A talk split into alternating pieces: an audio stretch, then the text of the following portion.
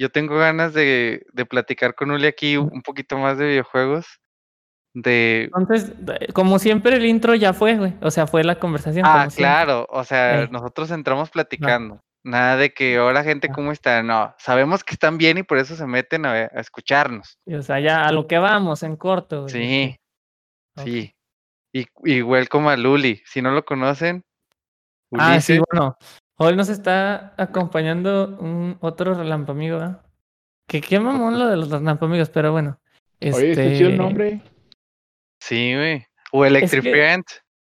Es que salió así, salió así, salió así muy, muy aleatorio. Creo que, creo que por ahí ya está en otra, en alguna, creo que está en una película. Es como una Viene de la película de Ted. Sí. De ah. Simón. Y ahí le dice, somos amigos. A mí se me hizo chido porque yo, yo me he dado cuenta que hay mucho, mucho imaginario que me gusta en muchas cosas que tiene que ver con la electricidad. O sea, como con los rayos y así, madres así que tienen que ver. Entonces se me hizo chido. Yo dije, órale, güey. Casualmente queda para las cosas que me gustan, porque pues por eso es Raite, güey. Y pues quedó chido. Cuando, cuando mencionábamos los nombres que queríamos ponerle, ese salió. Y sí les gustó a estos vatos y dije, ah, pues dejémoslo. Ah, y no había un podcast que ya se llamara así, güey, porque lo, acuérdate que el otro los busqué y ya. Sí, queríamos ponerle capirotada, que mucha gente no conoce lo que es una capirotada, pero ya eso es tema para otro día. A ver, no, permíteme. Mucha gente no sabe qué es una capirotada, ¿en serio? ¿En serio? Que eh, quizás por el nombre, ¿no? También es más como de esta región. Sí, sí, o sea, es cultural y además las preparaciones, la gente tampoco entiende lo que es reliquia, tampoco sabe qué es reliquia. Son muchas cosas de costumbres mexicanas que a veces son más de pueblito que de ciudades. En Guadalajara, ahí la gente no sabe qué es reliquia. Pero a ver, entonces, entrando en materia, a mí sí me gustaría mucho hablar sobre los videojuegos con ustedes exclusivamente, bueno, no exclusivamente, pero eh, dándole enfoque a los famosos icebergs. Últimamente he estado viendo ahí que salen el iceberg de Super Mario mm. World, el iceberg de, a ver, eso está muy interesante, me gustaría hablar de eso, ahorita entramos cada quien en sus opiniones. Y el otro... ok, sí, perdón. Hasta te trabé, amigo. Y el otro que también sí me gustaría platicar con el Luli, que lo retrasamos incluso, dos podcasts tú y yo, que es de el doblaje, los doblajes en México, porque eh, al parecer es un poco ilegal y está amparado el doblaje en México.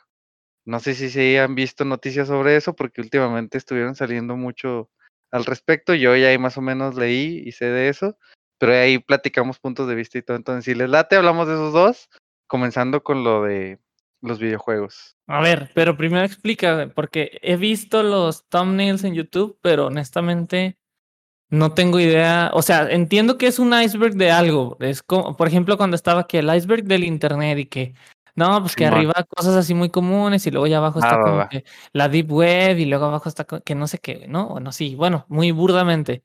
O que el iceberg de los géneros musicales, y no, que arriba está el pop y el rock y la fregada, y luego ya abajo el shoegaze y no sé qué, y luego ya está abajo que el, el vaporwave acá súper oscuro. Pues no estás muy alejado de la realidad, no sé, por ejemplo, Uli, ¿tú qué entiendes sobre lo del iceberg en los videojuegos? Mm, pues sí es así como dice Chris, ¿no? Primero lo que está muy obvio y conforme más lo vas viendo, pues más abajo hay cosas como más ocultas, ¿no? Pero dependiendo como de qué querramos hablar. Pero eh, yo, yo también me llama la atención porque fíjate que ahorita que acabé el, que acabé el remake de Final 7, estuve buscando pues, gente así de que lo, lo, hubiera jugado para ver qué pensaban, porque la neta así como me sacó mucho de onda algunas cosas. Y me topé con un video que era el iceberg de el iceberg de, de Final 7, pero no lo he visto y no sé a qué se refiere. Porque, eh, bueno, en este caso supongo que es el iceberg, porque Final 7 es un juego que sí tiene un universo expandido, o sea, son como... Eh, está el juego original, está un juego de PSP, está un juego que creo que salió para celulares, está una película, está una animación, está un juego de Play 2 y se me hace que me falta alguna otra cosa. Entonces ya son varias cosillas. No sé si a eso se refieren. Y yo no sé qué es lo que quieres tú explorar de, de ese tema. Sí, pues Pues en sí, o sea, porque los icebergs sí, para que veas, eh, nada más indagué sobre los que me interesaron, pero supuestamente es abordar sobre lo que un videojuego tiene, en donde cualquier jugador casual o interesado en videojuegos eh, puede descubrir, ¿no? Así sea un gameplay normal y lo terminas y listo. Y luego hay otras cosas que ya son como, por ejemplo, más capas. La siguiente capa, por lo general, es como encontrar los easter eggs, ¿no? Que también eso pasa mucho. Y luego hay otra capa que ya es así como ahora encontrar, pero glitches, ¿no? Así glitches que están escondidos o, o digamos que no son tan fáciles de reproducir, que no cualquier persona lo puede, lo puede hacer, ¿no?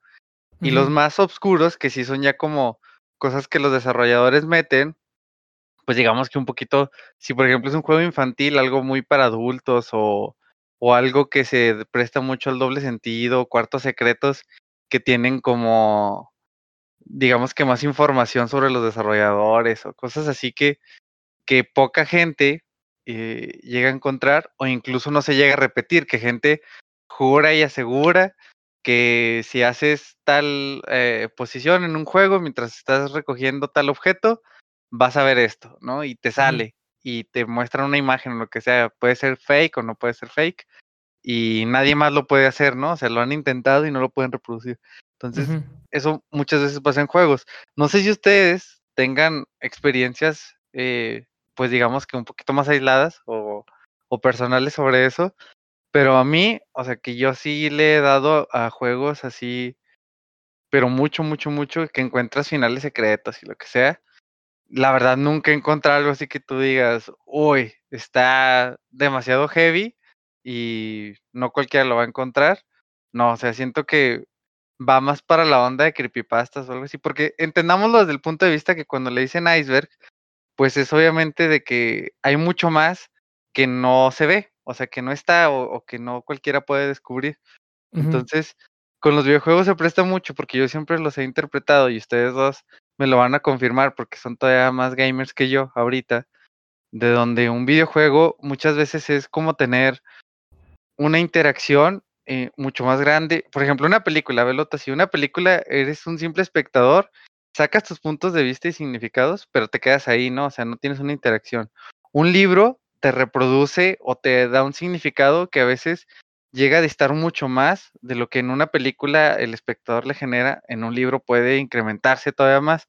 Entonces yo lo que entiendo en un videojuego muchas veces es tener como la combinación de ambos y la interactividad de las personas de decidir, obviamente no todo el tiempo porque hay juegos que son muy lineales o que se prestan, que son muy arcades o así, pero de tú decidir qué hacer, o sea, de, verdad, si tu personaje toma ciertas decisiones o hace ciertas misiones o toma ciertos objetos, o sea, tu personaje se vuelve menos o más oscuro o tiene otras habilidades o actúa de otra forma que últimamente se está viendo mucho más, pero eso existe desde hace mucho más tiempo. Nada más que no pues toda la gente le prestaba atención. O sea, si, si, si entiendo lo que vas, creo que siempre ha pasado y va a seguir pasando, güey. Hace, fíjate, otra vez volviendo al Final 7, me acaba de pasar que, o sea, yo lo jugué y está bueno el juego, está bueno el gameplay y todo, pero yo sentí que estaba desaprovechado, porque yo, yo me quedaba jugando con un solo personaje. Y haz de cuenta que, bueno, como funciona el Final 7 y muchos otros Finals, es de que cuando estás peleando, cada que pasa el tiempo, tus personajes van ganando un contador. Y cada que se llena ese contador, ese contador es un contador de acción. Entonces, digamos, eh, cada cierto tiempo tu personaje puede actuar. Y ya eso se ve afectado por otras cosas del que si tu equipo, que, de equipamiento, que si algún hechizo que te aventaron, que si algún buff que tú te aventaste a ti mismo, ¿no? Bueno, total en este juego, como solamente puedes controlar a uno a la vez, aunque, aunque puedes darle órdenes a todos, tus personajes que te están acompañando, al que tú estás manejando en ese momento, no te. no, no, no llenan su barra de. de acción igual de rápido que cuando tú lo tienes. Cuando tú lo tienes, cuando tú estás manejando al personaje que sea y estás este pues sí, jugando, estás utilizando ese personaje, estás moviéndote, atacando, defendiéndote, haciendo lo que sea. Eh, bueno, autoataques, porque las acciones son como para aventar magias, hacer acciones especiales, etc. Si no estás tú con ese personaje haciendo eso, no se llena el personaje.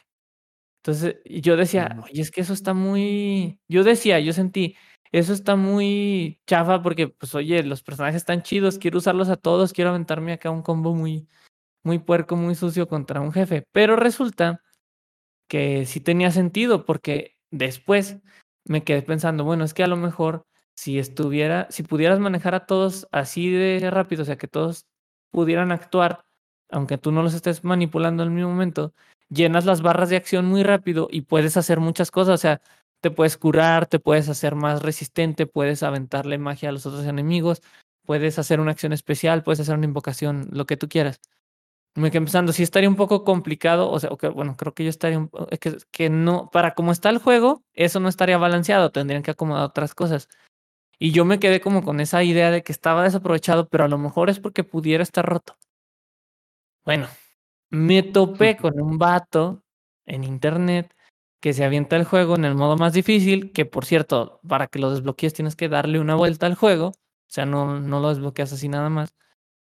Sí, como el modo más difícil que se avienta un, una, bueno, juega a través de todos los jefes que están en el, que está, todos los jefes que son especiales, que son invocaciones que tienes que vencer para, para pelear contra ellos, y se los avienta en un minuto, güey. Como en un minuto con ocho segundos. Y tú ves cómo juega, y juega y cambia de personaje, y pone uno y pone otro, y le da una acción a uno y le da una acción a otro, y por todos lados, ¿sabes? Y fue así como de que, ah, güey, este vato sí le movió, sí se comprometió, sí se puso a hacerle. A lo mejor si te clavas con el juego te das cuenta de eso, pero realmente no es algo como que esté muy cercano. Sin embargo, está chido. Y luego hay cositas así, hay, hay mecánicas muy escondidas que hasta que no le dedicas tiempo o no, o la neta, alguien más no le pasa o no, no se... Porque a veces hay muchas combinaciones, ¿no? Y es como que, ah, pues tú puedes intentar muchas, pero si fueran mil y tú solo intentas 100, sigue habiendo 900 sin explorar, ¿no? Si hubiera 10 personas, cada quien intentando 100 diferentes, la topas más rápido. Algo que he estado viendo también recientemente ha sido con el, con el Last of Us 2, porque tiene muchas mecánicas de física muy escondidas que solamente pasan en, en cosas muy específicas. O sea, está, es un juego que le hicieron en la parte, fuera de que les guste no la historia y todo, en la parte de técnica está muy cabrón, güey, o sea, muy cabrón. Literal de que, no sé si sabías, si desarmas a un enemigo y se le cae el arma, tira munición, a veces, no siempre, pero a veces. Si la munición está en el aire y tú presionas el botón de recoger, aunque todavía no te haya aparecido el, prompt, la, tecla de agárralo, tú lo aprietas luego, luego que ves la munición, lo cacha en el aire Eli o la otra morra, ¿sabes? O se hacen cosas así, o, o de que estás peleando y es diferente si te ataca con una pistola, si te atacan con un palo, si te atacan con una escopeta, si te atacan con una metralleta. Y es diferente cómo respondes si traes un cuchillo, si traes un arma equipada, si traes un palo equipado. Y es diferente cómo las animaciones entre, entre Abby y entre Ellie. Ellie es muy, Ellie es muy callejera, es muy, pelea mm, con cuchillos, se agacha. Es muy, sí, es muy mañosa. Y, juegas con Abby y las acciones no son las mismas, no, no es lo mismo. Abby está gigantesca, está súper fuerte y agarra, y o sea, literalmente ella sin las armas los agarra y los rompe, güey. O sea, les rompe los brazos, les rompe el cuello, les rompe las piernas. Y, y a veces yo creo que eso pasa desapercibido porque realmente no todo se pone a pensar, ah, ok, estoy viendo que mi personaje hace esta acción específica. Y yo no me había dado cuenta de todos esos detallitos. Bueno, por ejemplo, los que te cuento de la munición y de que sí hay muchas respuestas diferentes, hasta que lo vi que alguien estaba de, oigan, ya se dieron cuenta, y eso fue hace poquito, hace como cuatro o cinco meses. Oigan, ya se dieron cuenta que si traes a Eli y te peleas contra no sé quién en tal área, haces esto. Incluso ayer me topé otro video donde hay un diálogo que es diferente dependiendo si vas agachado o vas parado, güey. O sea, ¿me explico? ¿Y a qué hora te vas a...? No creo que estés discutiendo eso con todos, De que, ah, güey, ya pasaste esa parte. Sí, ¿qué te dijo el personaje, no? No, güey, se, te pasa por un lado, dices, ah, Simón, pasé esa parte, órale, va. Pero dices, ah, güey, no, me dijo este diálogo. ¿Y qué estabas haciendo? ¿Ibas agachado, ibas parado, güey? O me peleé en esta parte, ah, órale, ¿y qué traías? ¿Traías esta arma o traías esta otra, güey? No sé, o sea, yo creo que eso está muy complicado de repente porque, pues, no, no tienes ni el tiempo ni la capacidad a veces de dedicarle tanta atención. Hay alguien que sí se clava, que agarra y dice, oye, mira, tiene todos estos detalles. Sí hace muchos descubrimientos que los casual players no, muchas veces no, no alcanzamos a, a ver, no, si le das así, ¿no? Porque hay juegos a los que cualquiera nos podemos empezar. No, y es que, a, es que a veces, aunque le dediques mucho tiempo, güey, a veces, aunque le dediques mucho tiempo, no. Sí, o sea, no, no observas eso, no, no. En, Dota, por ejemplo, o sea, en Dota, por ejemplo, hay gente que juega de muchas maneras. Hay gente que juega con solo el mouse gente que juega con teclado y mouse y gente que juega con teclado y el mouse nada más es para apuntar, ¿no? Pero por ejemplo, ahí hay mecánicas que dependen de los personajes y que no las sabes hasta que no lo juegas y no ves a alguien hacerlo. Ahí hay personajes que pueden, que no te dice, el juego no te dice que puedes encadenar sus hechizos. Eso lo descubres tú viendo otra gente jugar que te quedas de, ah, chingado, ¿cómo hizo esas dos cosas al mismo tiempo? Ah, resulta que si haces esto y luego haces esta cosa en tal orden y en tal secuencia de tiempos, este, las animaciones se cancelan y tu personaje saca los hechizos más amables. Pero no viene en el tutorial, ni viene en la hoja de No te van a decir. Ajá. Incluso, incluso, en internet a veces no están todos. Hay gente que, ah, juegas con este personaje, mira, si te fijas, si haces esto, puedes hacer esto. Yo ayer también, hasta, ayer que jugué un ratito, este, me di cuenta de que había un hechizo. Ahí puedes tú cancelar a veces los hechizos. Tu personaje tiene una animación de físicamente que hace algo, o sea, que se mueve para aventar el hechizo, no sale nada más. Eso se llama cast point, es el tiempo que tarda y la animación que tiene el personaje para hacer lo que le estás indicando, ¿no? Ayer me estaba dando cuenta que había un hechizo que yo no había intentado cancelar y que puedes cancelar cuando la animación parece que ya, la, ya está por terminar. O sea, cuando ya estás a punto de que salga el hechizo, lo puedes cancelar. Y eso no te lo dicen. ¿Y por qué eso, por qué eso funciona? Por ejemplo, en, el caso que dices del iceberg o de algo que no conocen. ¿Por qué funciona? Porque ese es un juego donde estás muy atento tanto a lo visual como a lo auditivo. Entonces, si yo puedo hacer hacerte creer que voy a hacer algo y no lo hago, eso es una ventaja para mí. Sí. Entonces, pues sí hay un chorro de cosas, No sé, Ulises de Mario 3, güey. ah, ¿eres experto en Mario 3, amigo? No, que me gusta mucho, pero no, este, como nunca me tocó así en su época, este, pues lo conseguí y me gusta mucho jugarle así, pero como ya ves que juego juegos así muchas veces no, no puedes salvar. Llego hasta donde puedo y no, nunca lo he acabado, pero me gusta mucho. Lo aprecio. No, yo sí tengo amigos que sí le sabían mucho y se sabían de que si recogías 50 monedas en tal mundito, ya podías ascender a otro lugar secreto o adelantarte o cosas así. Lo, lo que me gusta mucho es la, la, atención al detalle en ese juego, ¿eh? No sé, por ejemplo, este, me gusta mucho, por ejemplo, que estás jugando en el mundo de, creo que el de los gigantes, y pues ya te ponen tu gigante, ¿no? Está muy padre, y después pasas a, a lo que es el mundo del cielo, y en el mundo del cielo, tú estás en las nubes, ¿no? Pero atrás de las nubes, en los huequitos de las nubes, se ve chiquito el mundo del gigante. El mundo anterior se ve chiquito ahí abajo en las nubes. Ah, órale. Y eso a mí se me hizo perrísimo. Así cuando lo vi dije, wow. O sea, me, me gustó mucho lo que da la atención a esos pequeños detalles, ¿no? Y también pues el hecho de, de que metió muchos secretitos que ahí tú encontrabas. Muchas referencias. Está muy... Pues sí, siempre me, me gustó, me, me gustó mucho. Y ya, este, como fue un producto que yo en su época nunca pude tener, pues ya de ahora que lo tuve, lo, lo veo y pues lo aprecio, ¿no? Por lo que es.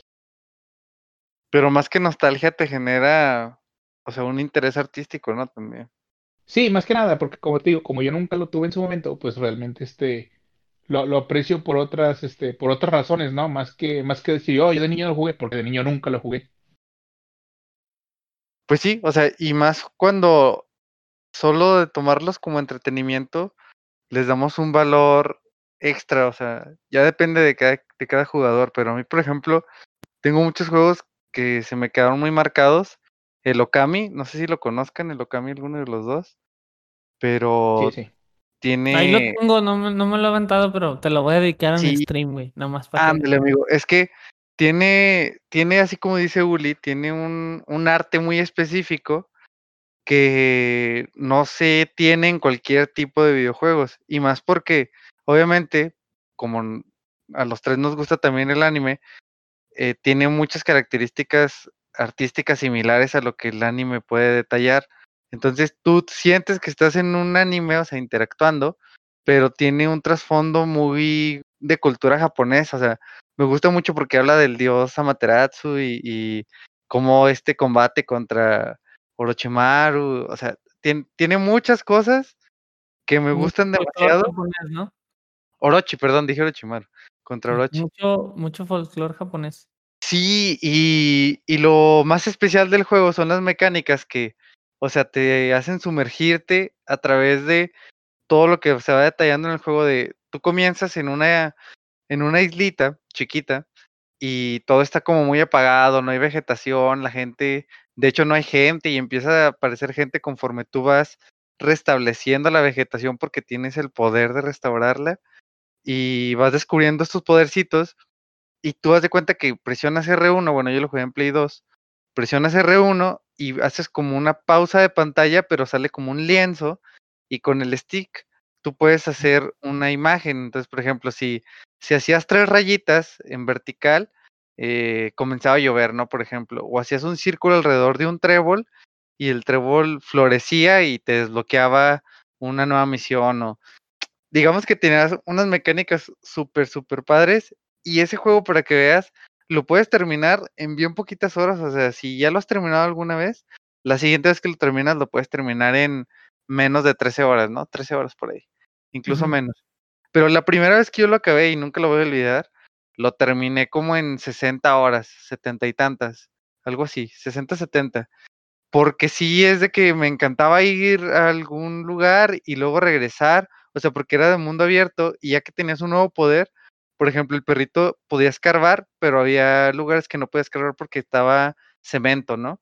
Entonces Sí, o tú sea, desbloqueabas un tenías que poder y regresar con otra habilidad sí, para. y, y lo padre de eso es que te enseña, te enseña, o sea, de, ya desde la perspectiva más humana o, digamos que ya más desenvuelta en alguien que no es tan gamer, eh, te enseña que no necesariamente todo es avanzar, avanzar, avanzar, avanzar y nunca voltear hacia atrás, sino es como ya con esto nuevo que tú aprendiste o que has hecho, puedes regresar a este punto, apreciarlo de otra forma y sacarle un mejor provecho o incluso eh, poder utilizarlo con otros beneficios. Que muchas veces la gente es como, eh, sí, hay que vivir el presente sin pensar en el futuro ni en el pasado, pero yo creo que los juegos y más de este estilo que son de aventura y, de mundo abierto, se te prestan para entender que puedes intentar muchas cosas o muchas construcciones de, ti mismo, pero al final de cuentas tú le encuentras un, un- una parte positiva o negativa a lo que vas haciendo y no necesariamente tienes que seguir sobre esa línea, o sea, tú puedes cambiar tu perspectiva de algo. Yo siempre he dicho, hay que normalizar el, si tengo nueva información de algo, puedo cambiar de opinión y puedo cambiar de parecer sobre eso. O sea, eso es lo que, lo que fuera del juego y en la vida propia lo podemos hacer.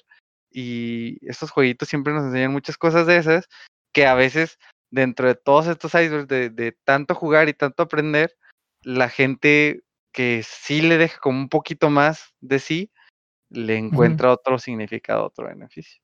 Pues fíjate que, o sea, de eso ya estabas, que son los, Metroid, los Metroidvanias, ¿no? Eso ya estaba.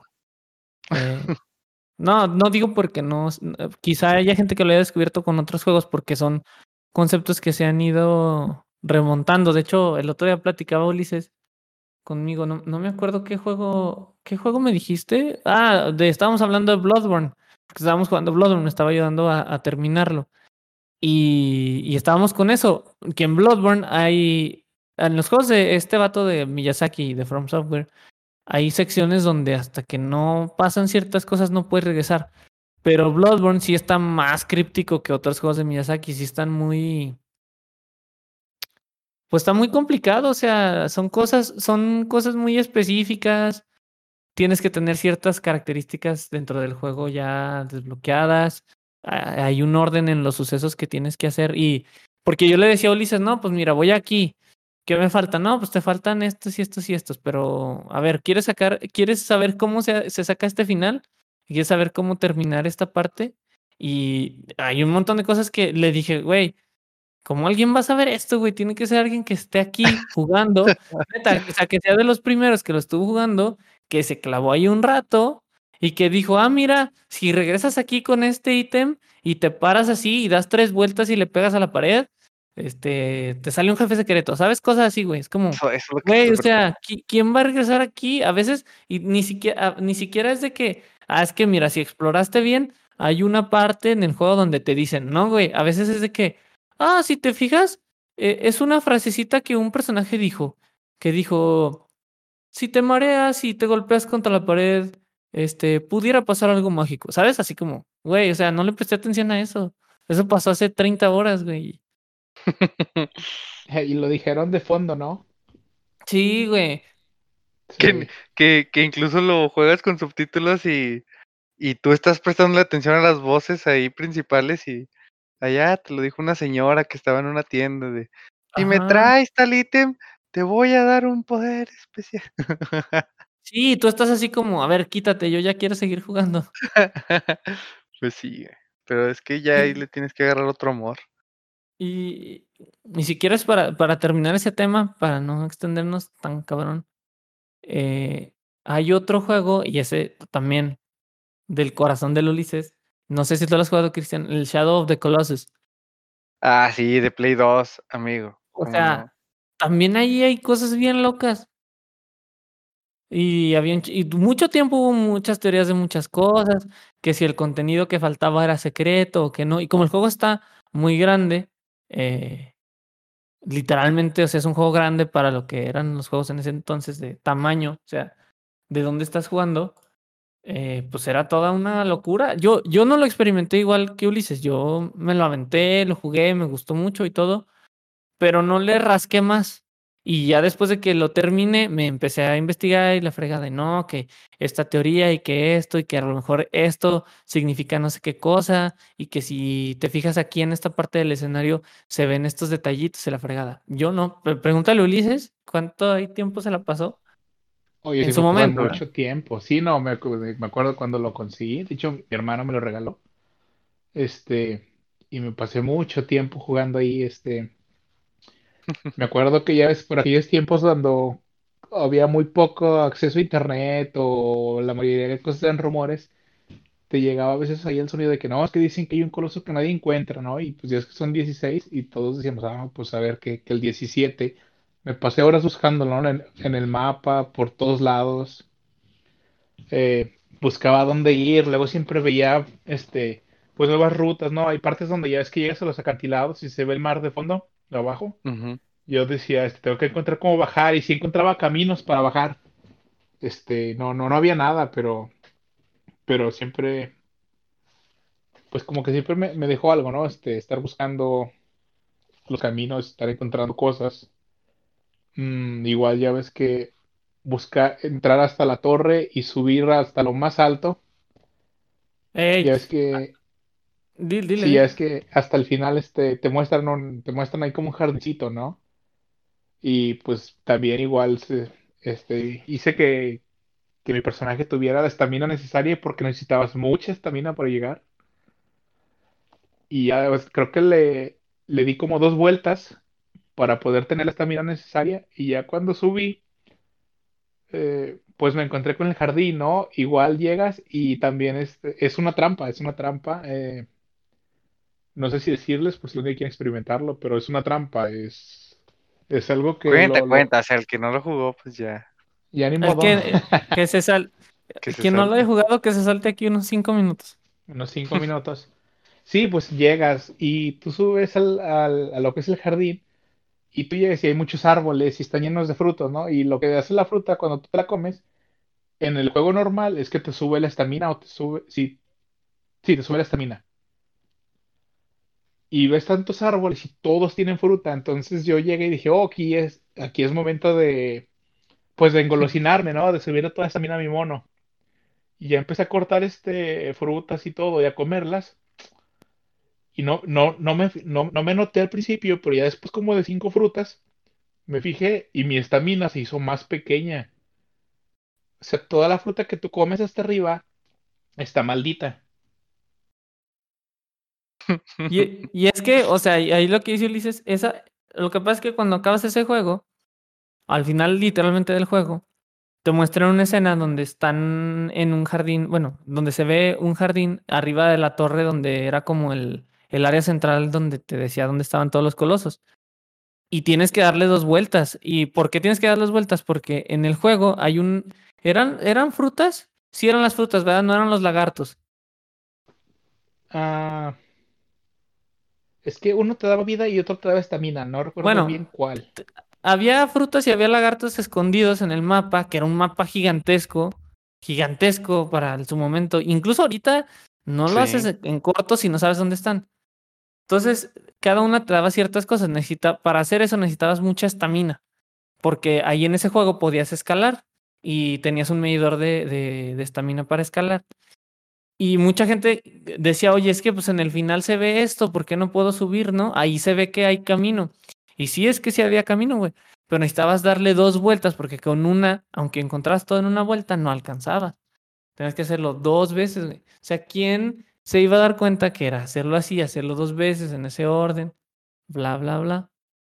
Al Si máximo. no, es, si no estás ahí, si no te pica realmente. Igual en el Symphony of the Night, hasta si quieres, güey. Si, o sea, si no te pones al tiro de que hay un ítem que te dice, ah, con esto, pues sí son los lentes, ¿no? Con estos lentes puedes ver la verdad, así como, güey, o sea, Simón.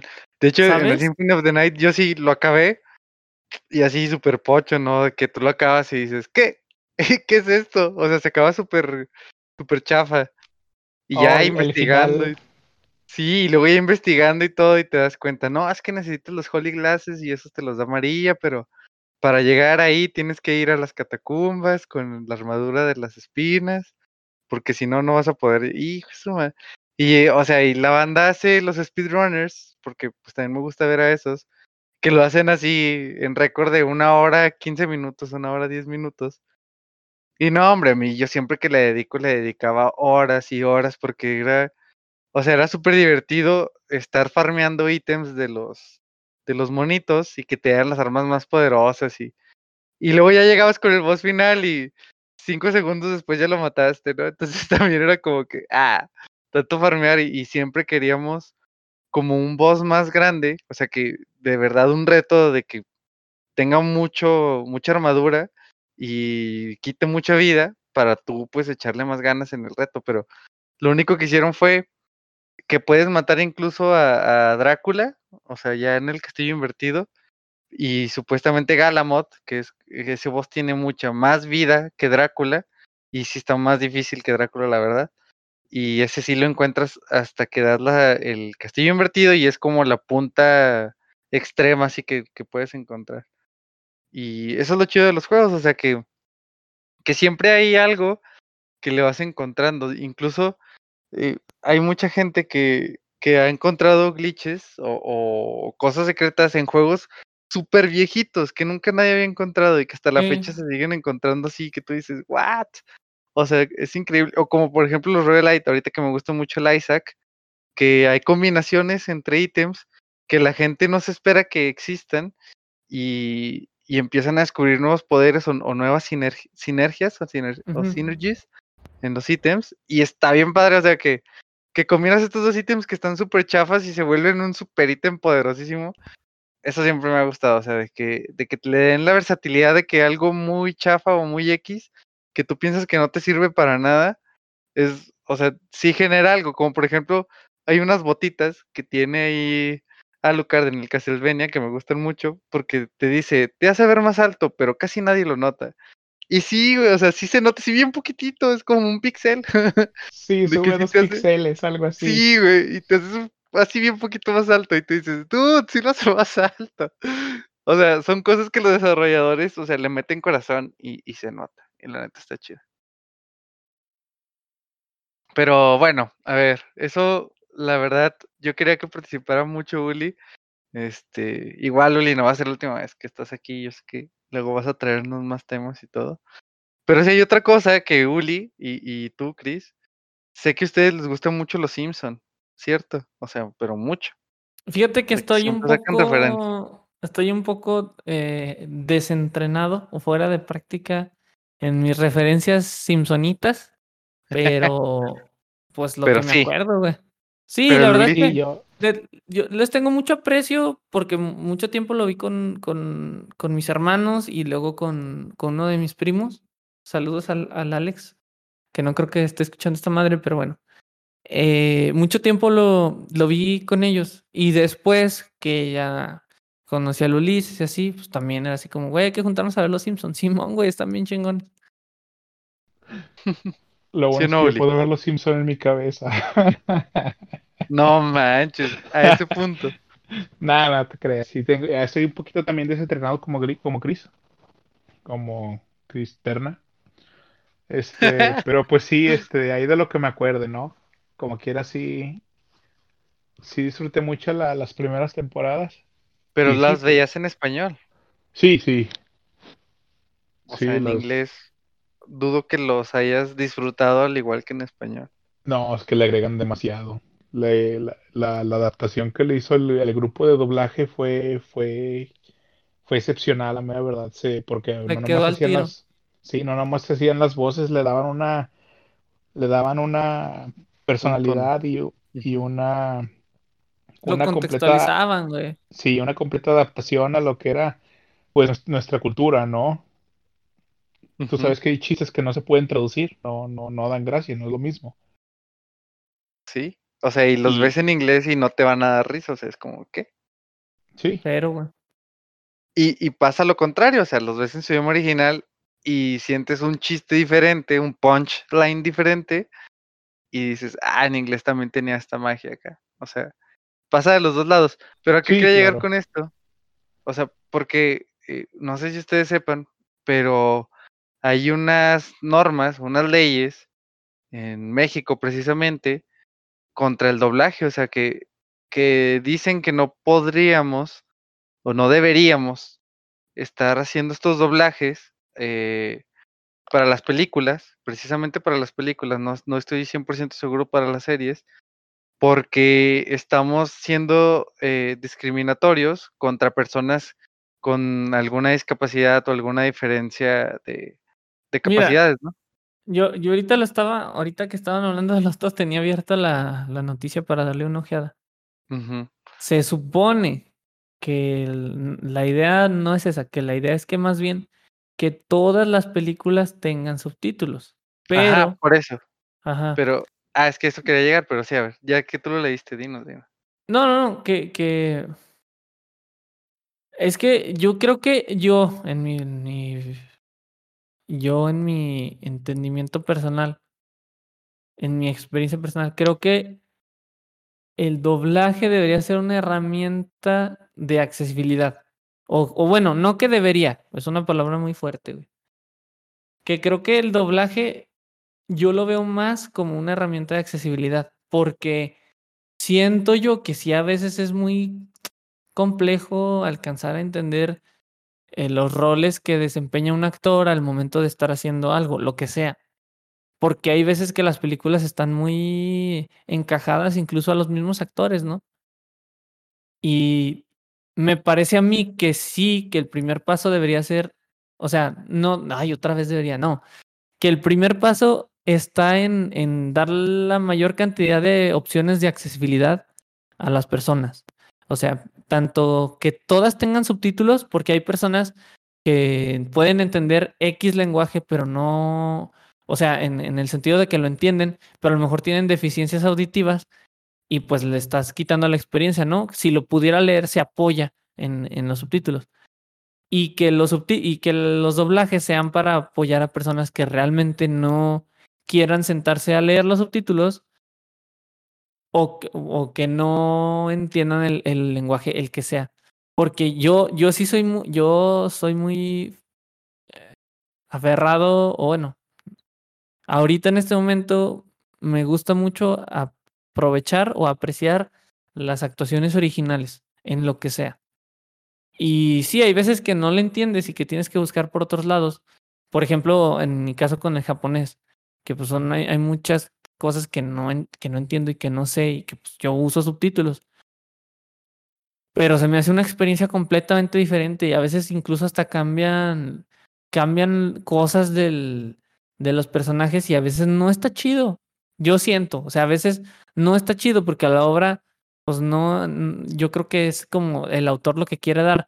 Ya también está la cuestión de la reinterpretación, que también es válida. O sea, por ejemplo, en el caso de Los Simpson, yo siento que más que un doblaje es una reinterpretación y un apropiamiento ya, porque tiene mucho contexto, incluso hasta chistes de allí, que no los, en vez de intentar traducirlos forzados, hacen chistes que tú entenderías si vives en México o en América Latina. Bueno, en, su momento, cuando estaba el equipo de doblaje de antes. No sé si sean los mismos. Entonces, yo creo que yo creo que por ahí va la idea. Yo, a mí me parece que mira, mientras hay opciones de accesibilidad está chido, porque la neta también pues no está fregón obligar a todos a que consuman las cosas de la misma manera. A veces no se puede, güey. O sea, neta. Por ejemplo, ahorita que, que quiero jugar cosas en stream, güey. Yo no sé si toda la gente que se meta sabe inglés, güey. Entonces a mí me puede valer madre y no voy a decir nada, ¿verdad? Pero si tú te fijas, hay streamers que, que, o lo que te decía cuando empezaron los Let's Players, que lo que hacían era traducir los juegos y hubo gente que en el momento de los Let's Play experimentó juegos que ellos no podían experimentar por la barrera del idioma, gracias a que otras personas sí sabían eso, lo jugaban y lo reinterpretaban, güey. Entonces, eh, se me, yo, yo estoy del lado de que si, mira, si puedes experimentar la experiencia, ah, valga la redundancia, si tienes la oportunidad de darte la experiencia original con algún apoyo, más que, por ejemplo, en el caso de las películas, sí, los subtítulos, o incluso en los juegos los subtítulos, o las traducciones del, de los textos del menú y todo, porque eso creo que no tiene tanto peso. Eh, si te puedes dar la oportunidad, dátela, o sea, de la experiencia original. Si no puedes, ni modo. Y yo diría que incluso todavía un paso más allá, si realmente te gusta algo, es experimentarlo tanto en la parte original como en otra que te llame la atención.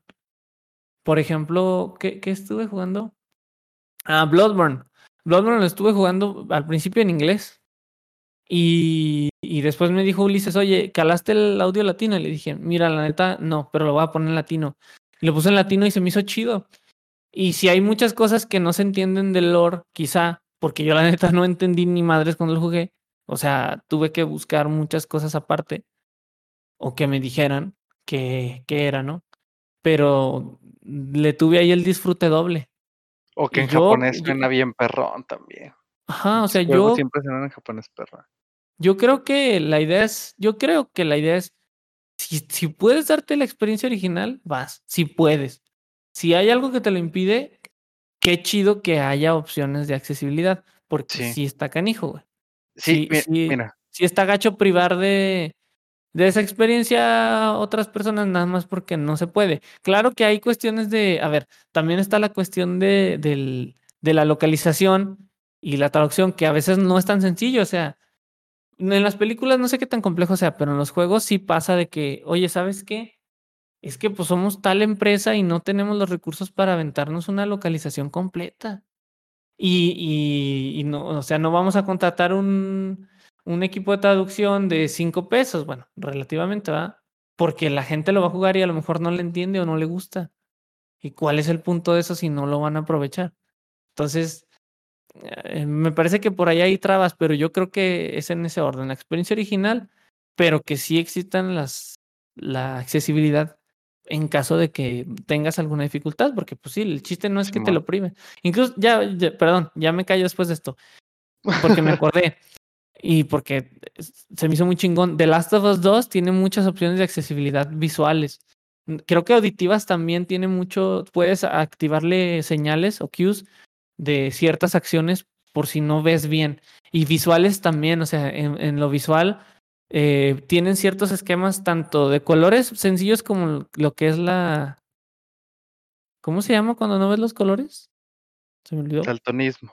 Eh, de daltonismo, muchos tipos de daltonismo, pero también débiles visuales. O sea, que sí pueden desarrollar ciertas actividades, eh, pero que batallan visualmente en ciertas cosas. Tiene muchas opciones así. ¡Qué chingón! Qué, bueno, no qué lástima, pero bueno, quizá porque pues, nosotros estamos como en, en otra sintonía, tenemos, eh, estamos más, tenemos más similitudes en, en nuestras maneras de experimentar las cosas, hablando de nuestros sentidos, que pues a lo mejor estaría chido que, supieran qué es eso, pero también al mismo tiempo que chingón que estos vatos, eh, los de Naughty Dog, no dijeron, ay güey, haz el juego y ya, ¿no? ¿Sabes? Fue como, oye, ¿cómo les, qué tal si esta persona no ve, güey?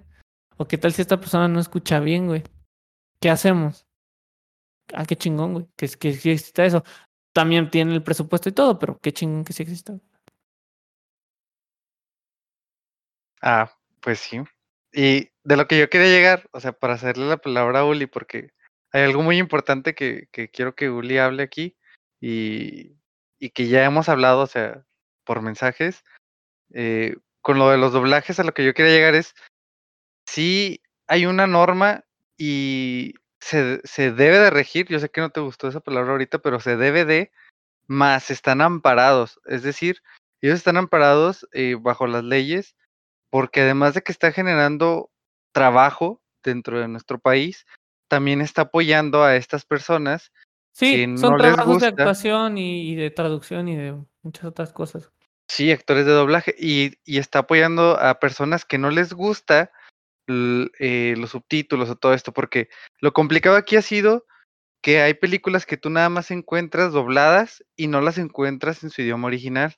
Y así como dijo eh, John Bong cuando ganó el Oscar, eh, todo está en esas dos pulgadas que tenemos de subtítulos y cuando rompamos esa barrera vamos a llegar a un mundo de películas que la gente muchas veces se limita porque es, ah, no está en español, no lo voy a ver.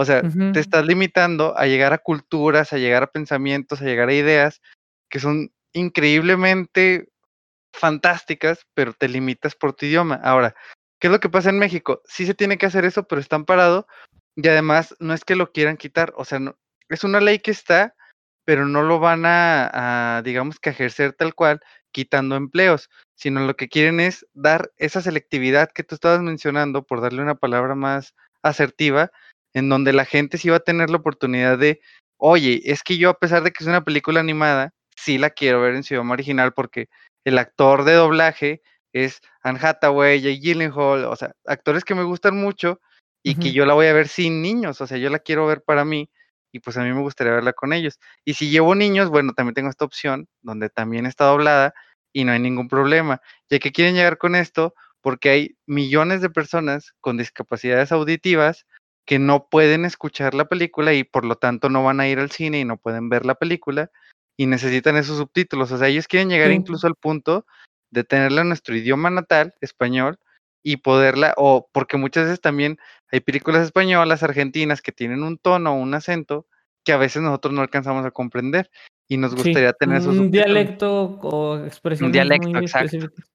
y, y, la gente se limita mucho a eso y yo creo que eh, y acabándolo muy rápido porque la verdad es nada más eso eh, sí se va a efectuar y sí queremos llegar a eso y poder dar como esa amplitud en las opciones que nosotros tenemos como espectadores, porque yo la verdad, siéndote sincero, siempre disfruto más una película en idioma original. Este, obviamente no domino el inglés en su 100%, pero hay otros idiomas que sé que mucha gente no habla y aún así me gusta más verlo en su idioma original. Cuando veo películas indonesas, tailandesas, japonesas o de X lugares, la verdad lo disfruto más porque es el, el, el feeling que le da el actor y tú lo sientes, o sea, más natural y más real, porque los actores de doblaje hacen un trabajo excelente, o sea, Los Simpson, Malcolm, o sea, cuando vemos Malcolm, tú lo quieres ver en español. Y Malcolm también está chido. Y te encanta, y nos encanta a nosotros. O sea, y lo mismo pasa con muchos actores como de Dragon Ball, que nos gusta tenerlo así. Y, y algo muy importante que, que, quería llegar con esto también de, de las discapacidades auditivas es por la película nominada al Oscar, la de Sound of Metal, que le recomendé a Uli, y que creo que Uli sí me llegó a preguntar, oye Chris, el, el actor de soporte que está con Riz Ahmed, el, el señor que le enseña este lenguaje eh, y que le da pues su lugar, que si era actor o de verdad era una persona que tenía esas discapacidades y lo metieron. ¿Verdad, Uli? Sí me preguntaste, creo. Sí, sí te pregunté. Por su momento. o sea, lo, lo, hace muy bien y yo me quedé así de, wow, es, es o un muy buen actor, o sea, por los dos lados, ¿no? O es un muy buen actor que, que está muy bien el personaje de un sordo, o es una persona con esta discapacidad que también es muy buen actor. ¿Me explico? Cualquiera de las dos, pues se me hizo muy sorprendente, ¿no? Y, y la verdad, sí es sorprendente, y, y, te voy a decir por qué, Oli. Recientemente me di cuenta de esto. Este señor eh, sí tiene este dominio del lenguaje de señas, pero obviamente no tiene la discapacidad.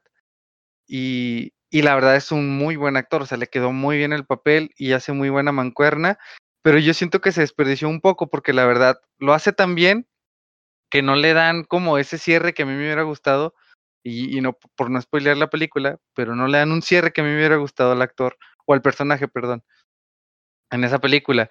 Y, y este actor, Uli, eh, además de dominar este lenguaje de señas, tiene una banda de rock, bueno, rock slash metal.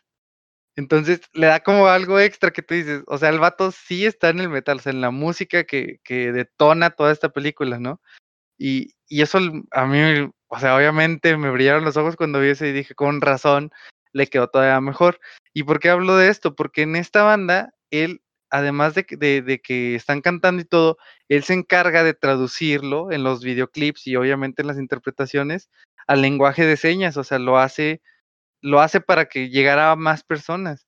Y porque sí ha pasado que hay gente que tiene discapacidades auditivas, que están en conciertos y sus, sus amigos, compañeros familiares que están ahí, les empiezan a, pues digamos que a interpretar la canción con el lenguaje de señas y ellos con las vibraciones del sonido, el feeling de la gente, pues obviamente hasta lloran de la emoción porque es, es algo que no por tener una discapacidad te vayas a perder, o sea, lo necesitamos todos y si lo disfrutas, o sea, tienes muchas, eh, tienes un abanico de posibilidades de hacerlo. Entonces, la verdad, me parece eh, muy plausible lo que están haciendo en México y qué bueno que, que se aclaró que no les están quitando el trabajo a los actores de doblaje porque hacen trabajos excelentes y maravillosos. Hay gente que sí, o sea, tú sabes que, que, está hablando la voz de Jim Carrey y tú lo reconoces que tienes la voz de Goku y así, ¿no? O sea, sí. eso se te queda y te remarca y tú dices, ah, está increíble que puedan hacer esto. Y la verdad, sí quería algo que, que eh, es algo que yo quería tocar aquí en el podcast porque hay mucha gente que, que a veces no valoramos ese peso de el, los actores de doblaje, porque no solo es doblaje, es un actor de doblaje, y, y también todo el trasfondo de una película extranjera, o sea, porque nos limitamos a ver cosas que no tienen eh, la misma cultura que nosotros y no siempre checa, o sea, no siempre van a ser los Simpson o Malcolm que combinaron con lo que estaban traduciendo con nosotros. Y hay películas que sí pierden eh, la intención que tenían inicialmente. Entonces, yo creo que sí vale la pena darle la oportunidad. Es, por ejemplo, yo la verdad no vería Breaking Bad en, en un doblaje o en otro idioma, porque Brian Cranston es de los Está mejores muy cabrón actores. su personaje, güey. No, güey, o sea, yo no, yo no podría verlo de otra forma. O por ejemplo Friends, que me lo aventé también todo, yo no podría ver Friends en español, además de que sale uh -huh. ahí eh, el, un señor que le da la voz a, a, Gohan, y creo que también sale, no sé si el, el de el de Krillin o el de Goku también sale ahí. En, la, en latino, dices tú. Sí, sí, sí. Mm. Y... Eduardo Garza es el de Krillin. Ajá, que, que, no, entonces no era él. Pero el que le dio la voz a Gohan, él, él lamentablemente falleció el año pasado. Uh -huh. Y sí lo he llegado a escuchar y sí como que, o sea, está bien, pero ya los chistes no, no quedan como me gustaban en inglés, los punchlines que dan los personajes, o sea, por no, ejemplo... es otra cosa, güey. Sí, o sea, es otro feeling. Este David Schwimmer, el que la hace de Ross, está bien cabrón, güey. ya ha dirigido capítulos, vato. O sea, sí, sí, sí, después, como después de la quinta o séptima temporada lo empezaron a poner. Dirigió algunos. Pero, o sea, ¿quién? Esos, man, esos manerismos que tiene de, bueno, sus, su manera de ser, sí, sí, de, interpretar el personaje que está todo, todo quirky, todo así como, ah", ¿sabes? O sea, güey, o sea, está muy cabrón que lo traduzcas porque no eres ese vato. Sí. Sí. O sea, sí vas a hacer tu trabajo, pero bueno, suponiendo que no tuvo que haber traducido, lo tuvo que hacer ahí, su, debió de haber echado su jale de voy a ver la serie, voy a ver cómo es este vato, cómo se comporta, porque a fin de cuentas del doblaje claro. no, no es, el doblaje no es solamente una traducción, sino es una interpretación, es una actuación, ¿no? Si lo hizo y le quedó chido, que no lo he visto, qué chingón, va. Pero a mí se me figura que como lo veo y tan, tan, tanto apego tengo con la serie de, de haberla visto varias veces, que se me hace difícil sospechar que les haya quedado chido, especialmente en esa serie, especialmente él.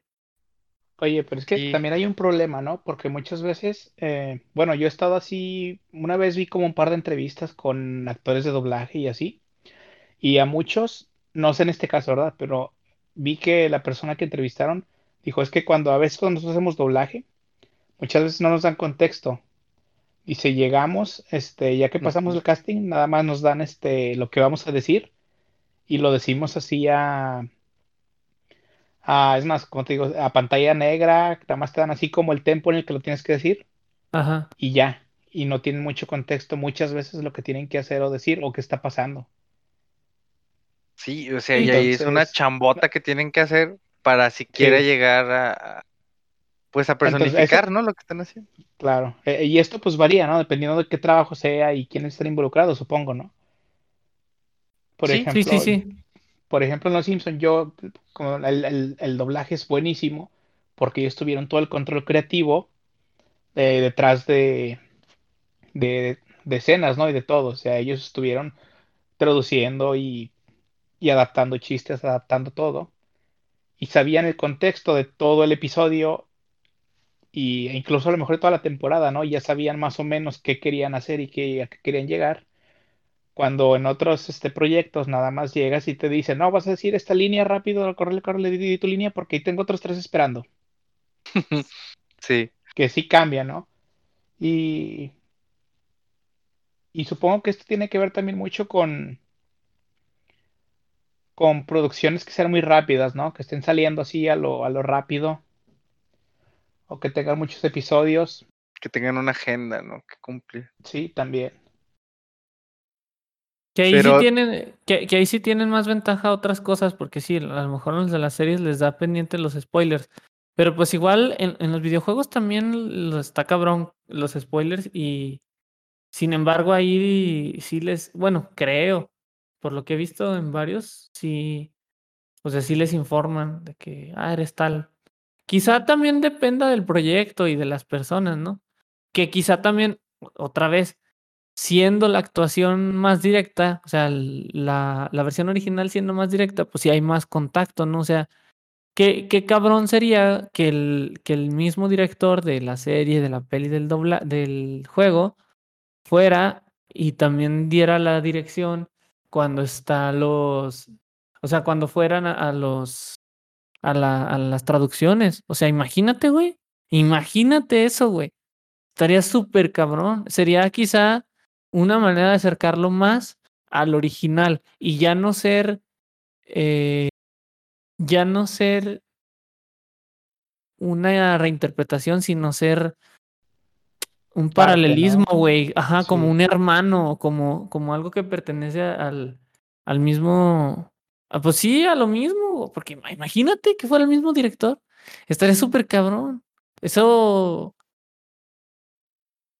No, sí, sí, es que solo eso, o sea, me, me, me, llama la atención. Me gustaría investigar si ha habido directores de, de algún, de lo que sea, juegos, películas, series, que hayan ido a, a supervisar las traducciones. Mm. Yo creo sí, este, Yo estuve, bueno, por ejemplo, a mí me gustó mucho el doblaje del juego de, de Zelda, del este nuevo que salió, del de Breath of the Wild. Y creo que sí, Nintendo, por ejemplo, ahí Nintendo estuvo muy presente y ellos tenían mucho control sobre, sobre lo que se tenía que decir y sobre la traducción, ¿eh? Entonces, este es como un caso de esos que tú dices, Chris, donde estuvieron ellos muy, muy al tanto de que todo quedara perfecto o de que la, de que la se transmitiera el sentimiento que ellos querían. Como, por ejemplo, bueno, eso sí fue así como a mucha gente no le gustó, ¿no? Ellos dicen, no, es que eh, el reino se llama Irule. Y pues todos, como, como nunca hubo voces, nunca hubo nada, todos decíamos Hyrule, ¿no? De, de, inglés, porque así pensamos que se decía. Y, y pues ellos vinieron, ¿no? Y, y ellos por dar este, pues su, lo que es, eh, pues dar el sentimiento o lo que quieran ellos dar y transmitir, pues dijeron, no, es que díganlo así, es así. Y ellos estuvieron todo el tiempo ahí, por lo que escuché, ah, diciendo qué es lo que quería transmitirle, ¿no? Este, trabajaron mucho con los, con los actores y se estuvieron ahí dándose cuenta y viendo que todo quedara como ellos quisieran, ¿no? Y, y qué bueno, porque la verdad me, me gustó mucho el doblaje de, de ese juego. Este, más cómo lo conseguiste. es otra sí, claro. Más bonita. sí, claro, claro. Este, la mera verdad, cuando salió el tráiler, lo puse varias veces porque dije, no, esto está, está hermoso, ¿no? Es, muy bueno. Y no, sí, lo, lo vi como 10 veces al hilo, así. Este, y pues qué bueno, ¿no? Que se dio este caso. Y esperamos, y estaría bien, ¿no? Que se dieran así muchos casos, o sea, ¿qué, más quisiera yo, no? Que todas las obras fueran así. Pero sin embargo, pues no se puede y sí tenemos muchas veces que decidir ya por cuestiones de, gusto personal qué vernos, irse por la obra original, como habían dicho ustedes, o, ya ver lo que son los... Pero sí, tienes mucha razón, Uli, en eso. O sea, la verdad, por ejemplo, con Pokémon, yo recuerdo mucho, o Pokémon, que nosotros éramos Pokémon, pero ya tanto escucharlo de los españoles es Pokémon para mí. Eh, de James, cuando le daba la voz de James, no, hombre, siempre me hacía reír. O sea, que sacaba cosas así bien de saliendo de su barril, el chavo del 8. Y o sea, nada que ver con el con, con el original. Sí, dude, eso me hacía reír muchísimo. Y más cuando ya, o sea, a una edad más adulta te das cuenta de dónde viene y cómo son las cosas, pues es como todavía más divertido, en realidad. Ya sé. No, está, está, está, muy, está muy complejo eso. Está curioso. Está muy complejo. Mientras haya. Pero sí, hay que darles la oportunidad, ¿no? Siempre, siempre. La oportunidad de, de expandir tus horizontes es lo esencial. O sea, más cuando, cuando estás con algo radical hacia lo que tú estás en tu zona de confort. A veces ahí es donde encuentras de verdad lo que te gusta, pero tu, tus, tus capas o tus, o tus escudos eh, mentales o, de gustos no te dejan llegar a, más, que eso es lo que muchas veces nosotros tratamos de decir en este podcast, o sea, que, que no se limiten a algo y no se consideren algo porque etiquetarse, o sea, es, es quitarte la posibilidad de algo más. Y, eso como que es lo que no, no estamos de acuerdo ninguno de los que, al menos hasta el momento, ninguno de los que hemos entrado al podcast, hemos sido muy tajantes en opiniones y yo creo que eso está chido. Sí, claro, y como les decía, ya depende de gusto de cada quien. Eh, igual ya ves con lo que mencionabas de esa ley que salió por ahí, pues más que nada, pues como ya dijiste, ¿no? Fue una mala interpretación, ¿no? De lo que se quiso estipular Sí, que, pues, sí, porque es que ya existía, bro. sí, Eso es, que es eso es lo más raro. que pues, Bueno, pero a el lo mejor acceso era a más las una. gentes, a la gente que A lo no, mejor era más una actualización, güey. Perdón. pues sí, sí, pero más que nada, pues se refería a eso, ¿no? A darle acceso al cine a las personas que no pueden, este, escuchar o que tienen alguna situación que nada más les permite, pues, este, tener, eh, ver la lengua hablada, ¿no? Ujú. Pues era más Y, que y nada la verdad, eso. Y realmente, bueno, a mí me sorprende mucho que, que se ten- que tengan, bueno, por ejemplo, si van a regular ese tipo de cosas, para decir, no, pues para que to- para que más gente pueda verlo, pues está bien, ¿no? Pero ya de otro lado que llegue alguien y te diga, oh, voy a sacar una ley para que no pueda haber doblajes o para que todo sea subtitulado. Ajá. Subtitulado sea así en, sin, sin un audio en español o, o, o que, o sea, o que al revés, Sí, O que nomás, que nomás sean doblados, güey. O sea, que no llegue el lenguaje original Sí. nomás porque no, quieren, pues, güey. Suena muy. Bueno, a mí me parecería muy este. Extremista, pero Pues muy extremista y además me, me- a mí me haría preguntarme, no, oye, pues es que yo, yo como cine, yo tengo mi instalación, yo estoy pagando, yo tengo mis acuerdos con una distribuidora de cine y yo te estoy pagando impuestos, ¿por qué tienes tú que venir a decirme cómo hacer las cosas? No es como que tú me hayas este, dado el dinero para poner mi cine, no es como que tú me pagues las películas, no es como que tú hagas esto, sino, sino que, y es que sino que realmente, pues si es mi esfuerzo, yo estoy, y se está haciendo esto para que pues venga la gente a ver la película, realmente este, la, la, pues ahí realmente la mayoría de la, de la gente como, como si tiene la opción de ir a ver lo que quiera, pues va, siempre va a ir y va a estar viendo, ¿no? No tiene por qué haber una, una fuerza diciéndote que nada más tiene que hacer esto o nada más lo otro. Con que se esté la apertura a Sí, dar sí, a todo el mundo, pues es más que suficiente.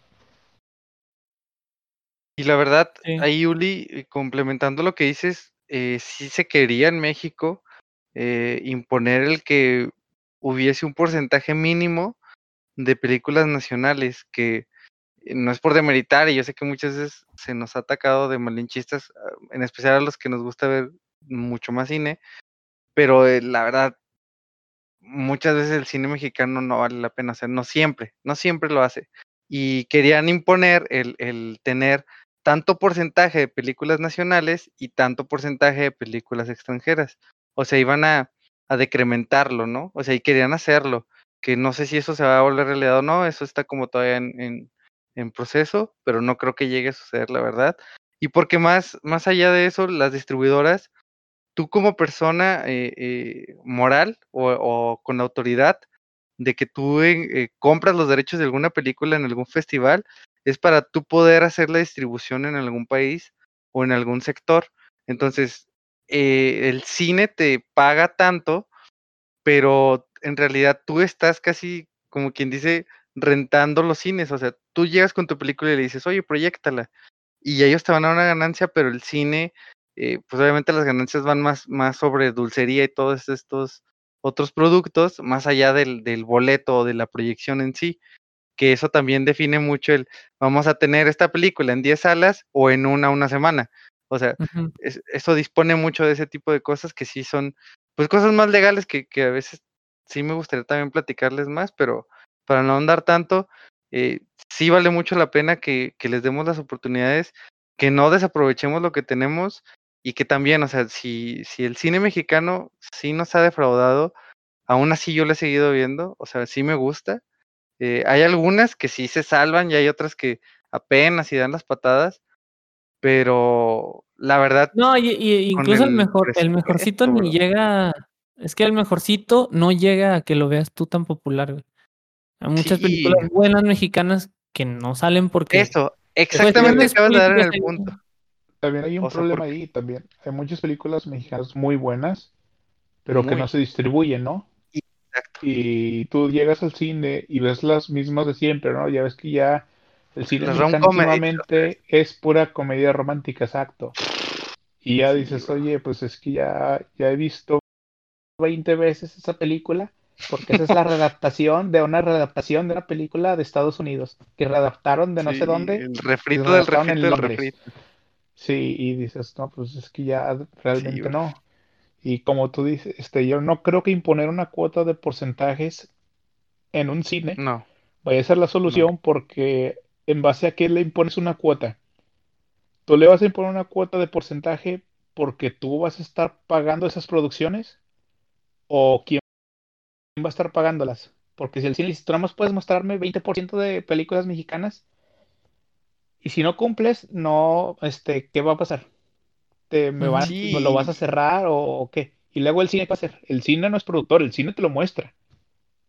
y es que vatos, son aquí, nuestros impuestos, o sea, eh, ahí, ahí, hablando de la producción mexicana, son nuestros impuestos porque se les, se les proporciona este presupuesto dentro de los impuestos que pagamos para que generen películas mexicanas, pero siempre hacen lo mismo, o sea, nunca nunca innovan, nunca tratan de ser originales, o sea, eso falla muchísimo. Con 20 millones mínimo de presupuesto para alguna película y terminan haciendo lo mismo que vimos el año pasado, pero con otros actores. Y eso es lo que sí nos da coraje, porque hay son películas otros, que son, los mismos, que son los mismos. Sí, no, bueno, o sea, quería, quería sacarle ahí el parche, pero, o sea, producciones excelentes, por ejemplo, la serie de Dark, alemana esta. O sea, buenísima, con un presupuesto muy sencillito, que Netflix empezó a explotar de una forma abismal porque la gente quiere ver eso.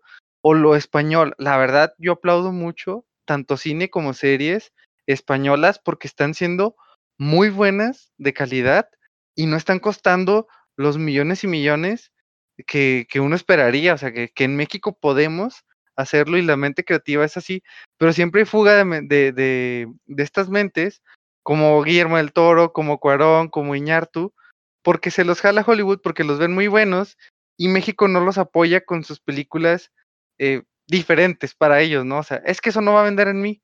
No, no, no, eso no lo quiero. Entonces ellos tienen que buscar y donde encuentran es donde sí encuentran ese apoyo y obviamente no es que le hagan el rechazo a México, como Guillermo del Toro siempre amaba a México, la exposición que hizo buenísima en Guadalajara, este, estuvo meses ahí, no manches, o sea, increíble lo que hace este señor y lo que siempre quiere hacer para apoyar e impulsar al cine mexicano, pero pues que México nada más no se deja. Y que eso es lo triste. Pero bueno, no queremos cerrar tan tristes esta, esta onda. Oye, entonces, este. Ay, ¿cuál este, güey? Para terminar, hoy, hoy, hoy no, hoy no, di- hoy no, hoy no dijimos, güey, qué, qué, qué hicieron esta semana, qué escucharon, qué vieron, qué, qué jugaron y, sí. Yo, Uli, Uli, Uli. O tú mira, también. de- deja en lo que piensan ustedes, güey. Al cabo, estas madres no tienen orden, güey. Yo em, terminé, no, la semana pasada terminé el Final 7, esta semana ya no. Esta semana no, no había jugado, la verdad. Eh, pero sí estuve escuchando a una bandita que se llama Agar Agar, que me recomendaron. Están chidos, es como pop oscurón. Mm, están chidos, la verdad. Eh, un disco que Una se llama rolita, Cardan.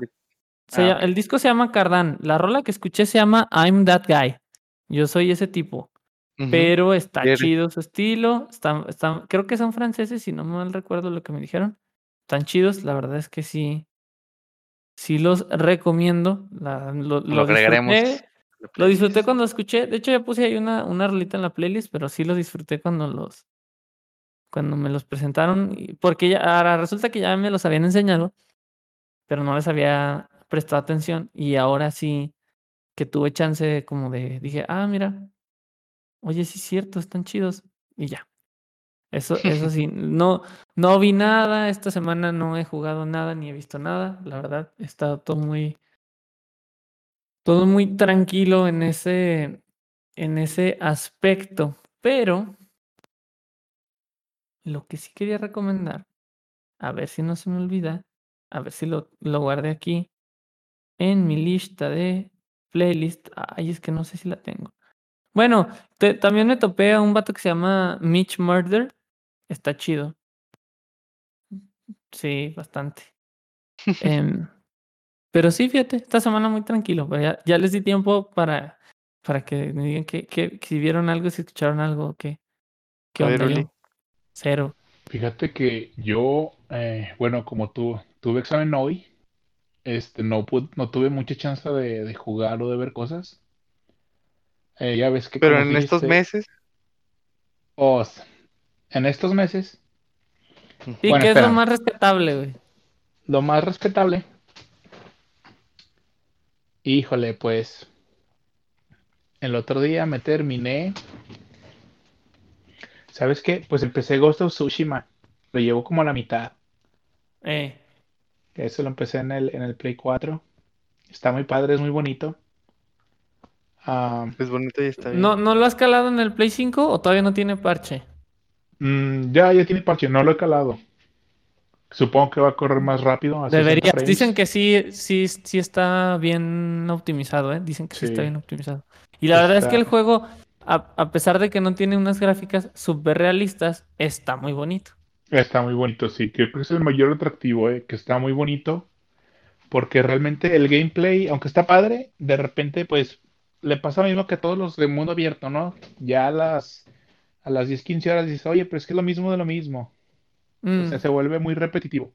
Pero como sigues descubriendo lugares y paisajes muy bonitos, lo sigues jugando, porque dices, oh, quiero ir para allá, se ve muy padre. Y pues duras la- las horas, ¿no? Ah, eso fue de, de juegos del último, el, sí, de últimamente. El otro día ya ves que, como tú dijiste, terminamos Bloodborne. Y yo quiero recomendar un grupo que encontré que se llama Banda Los Chinos. Está muy padre, trae una onda muy chida, muy relax. Si, si no te quieres deprimir, no le pongas atención a la letra. Nada más escucha la musiquita porque está muy padre, muy relax. Y si te quieres deprimir, escucha lo que dicen. Que pues No, pero dime una rola. Dime una rola para ponerla en la playlist. escucha una que se llama Vámonos de viaje. Muy bien. Sí, me- también Ul- Ul- Ulises me recomendó estos también esta semana y están. No, están el chidos. Uli es bien melancólico, eh. Yo sí lo he visto ahí en sus gustos musicales y ah, ese Uli le gusta dar en el corazón al brother. Es Y no lo vas a que- negar, Uli. No, no, para nada, no, no. Fíjate que sí, a mí sí me gusta mucho escuchar música así que triste o que te haga como pensar o sentir. Ah, bueno, no, no, no, no quiero decir que otra no te haga pensar o sentir, pero siento que eso me hace como que sube las emociones un poco más y pues me gusta, me gusta realmente, ¿no? Yo soy una persona que a veces digo que no, o sea, a veces encuentras felicidad en otras, en otras cosas, ¿no? No nada más en cosas felices, no sé si me explique. Como Butters en South Park, que está feliz por sentirse triste. Ándale, a ver, sí, a veces, no todo el tiempo, ¿verdad? Ajá. Sí, sí, sí. No, pe- pero también eh, como que, no sé si sea ese, esa onda, pero como que hay un movimiento de, de rock latino que tiene mucho de eso, tiene mucha nostalgia, tiene mucha melancolía, güey. Si te fijas, muchas de las bandas en latino que escuchamos tienen mucho de eso, güey. Bueno, a mí se me figura que son muchas rolas acá muy, acá como muy melancólicas, de desamor, güey, como... Oye, es O que sea, más no- fácil no sentir eso que, que, un- que, que lo otro, ¿no? ¿Mm? Quizá, pero sí me llama la atención, no se me hace malo, creo que es una... No, es, pues estás eh, reconociendo el... Sí, Pero, o sea, si, si, lo, si me pongo a pensar ahorita, fíjate, así nada más. Por ejemplo, ahorita dijiste banda Los Chinos. Yo agarro, no tengo muchas playlists en español, pero me meto a mi playlist de, a mis playlists de español y mira, Cerú Girán, vámonos ahí. Ya, o sea, ya. Luego, este, los de Ramona, más o menos. Porter, pues sí tiene unas rolitas acá. Little Jesus, tiene unas rolitas acá de, ay, me duele todo. Bengala, tiene unas rolitas acá, me duele todo. Luca Bocci, tiene unas rolitas acá, me duele todo. Unas. ¿Sabes? Eh, Todas. Tocinosco son todas, güey. Miró, güey, Odiseo, güey. Vicente García, Reino, Enjambre, güey. Kill Aniston, güey, DLD. ¿Sabes? O sea, hasta Hello Seahorse, güey. O sea, me explico, como que hay un movimiento ahí muy extraño, güey, ¿no? Esta- ¿Estaremos muy tristes en América Latina o qué chingados, güey? yo creo que es, es la, la depresión de la generación, ¿no? Y, y, y no, no digo que no haya en otros idiomas, en otra música, pero siento que aquí hay una sensación en el rock, en el alternativo, que comparten muchas, muchas bandas, güey. No sé, güey. Sí, yo siento que ¿Qué- tienen un onda, feeling no? muy similar, así, ándale, como muy melancólico, nostálgico, me este- duele, pero se siente bien, así. O sea, pongo, pongo Costa de Ámbar, güey, y pues óyeme, no. A Ay, ver, ¿qué voy Costa a de hacer? Ámbar, no me toques ese vals. Cómo ¿Qué me voy a hacer? encantan esos. Pero sí, no. amigo. No, no se puede, güey. Mi recomendación es que David vea Ex Máquina. O sea, no, nomás yo. Es, nomás tú tienes que verla. Yo estoy seguro vale. que las personas que nos escuchan ya la vieron. Recomendación dirigida, eh, a ti, amigo. No. Va. Bueno, Pero Chris, bueno. pues Es, una buenísima película, la verdad. Sí, mira, yo iba a decir Batman v Superman precisamente por lo que tú dijiste, porque a, diferencia de, de, mucha gente que yo sé que tiene toda la paciencia del mundo y, y mi novia ya ha tenido que lidiar con eso, yo soy muy impaciente para cuando se trata de que un álbum o una película salió, tengo que verlo y escucharlo ese día. Ah, pase lo que pase. Entonces yo soy muy así. Y la verdad, yo la vi el jueves que salió el Snyder Cut y la planeaba ver ese mismo fin de semana con ella y mi cuñado, pero mi cuñado trabajó mucho, mi novia también andaba muy ocupada, dije, bueno, no pasa nada, ya la vi una vez, tengo la paciencia. Y yo dejé mi laptop con ella, entonces no pude conectarla ni nada, y no, no, no pude verla, pues como yo quería, ¿no? Así con, con mi sonido y todo de mis audífonos. Y me brinqué una semana porque pues ella la tenía y no la vieron. Y se llegó el fin de semana y volvimos a no verla.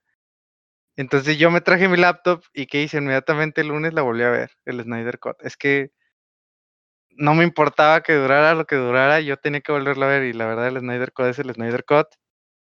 10 de Dígase lo que te diga, amigo. O sea, Cyborg me pone los pelos de punta con sus con su arco pero la escena más espectacular que no quiero spoilear, pero Flash hace una de las mejores escenas que he visto en el cine de superhéroes, equiparable a cómo el cable levanta el martillo, o sea, no, no, no.